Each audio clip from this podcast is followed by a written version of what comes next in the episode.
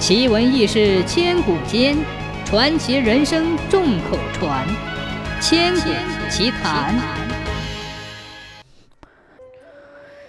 有个山西客商住在京城的信城客寓，他和仆人穿的衣服都很华丽，用的东西也很考究。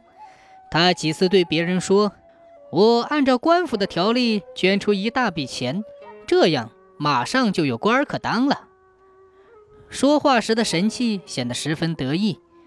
一天，一个穷老头来到信城客寓来拜访这位山西客商。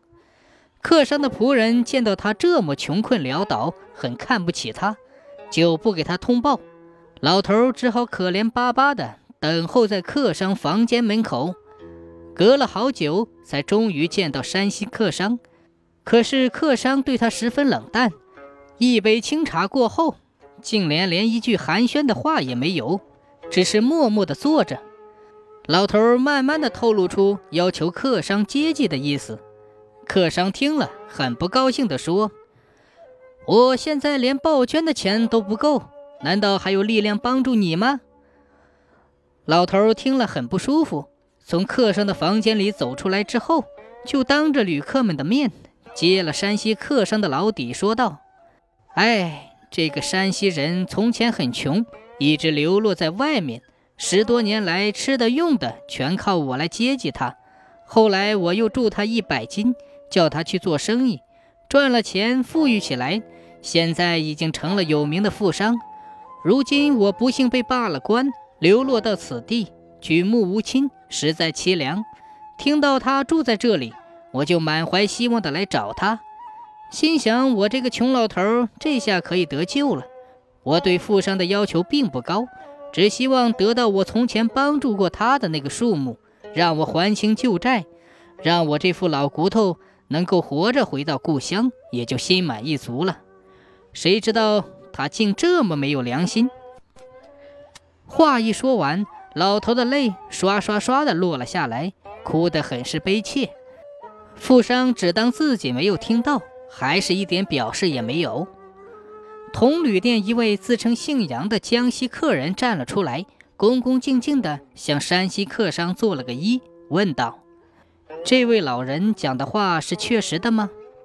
山西客商满脸通红地说：“是确实，不过我心有余而力不足，没法报答他，我心里也是感到很难过呀。”老杨说：“您都快要当官了。”不愁借不到钱。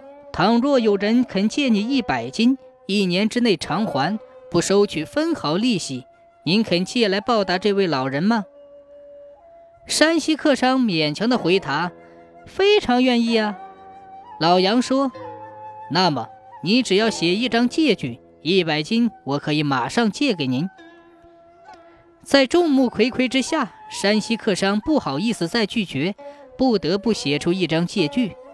老杨收下借据，打开一个破旧的匣子，取出一百金，付给了山西客商。山西客商拿着一百金，无可奈何地交给了穷老头。老杨于是买了些酒菜，留老人和山西客商一起喝酒。老人喝得非常高兴，有说有笑。山西客商勉勉强强应付了两杯，心里懊丧极了，一声也不响。老头向老杨和山西客商道谢后走了。老杨过了几天也住到别的客店去了，从此天各一方，他们再也没有见面。后来山西客商发现自己的匣子里少了一百斤，看看匣子上的锁和封条都是老样子，一点也没有动过。又发现一张狐皮少了一只胳膊，再翻翻，发现有一张当票。上面写着“钱两千”字样，大约相当于当初老杨购买韭菜的钱数。这才知道那个姓杨的江西客人是个了不起的人物，故意开他的玩笑。同旅店的人知道了，一个个拍手称快。山西客商又惭愧又懊丧，灰溜溜地搬出了信城客寓，不知道到什么地方去了。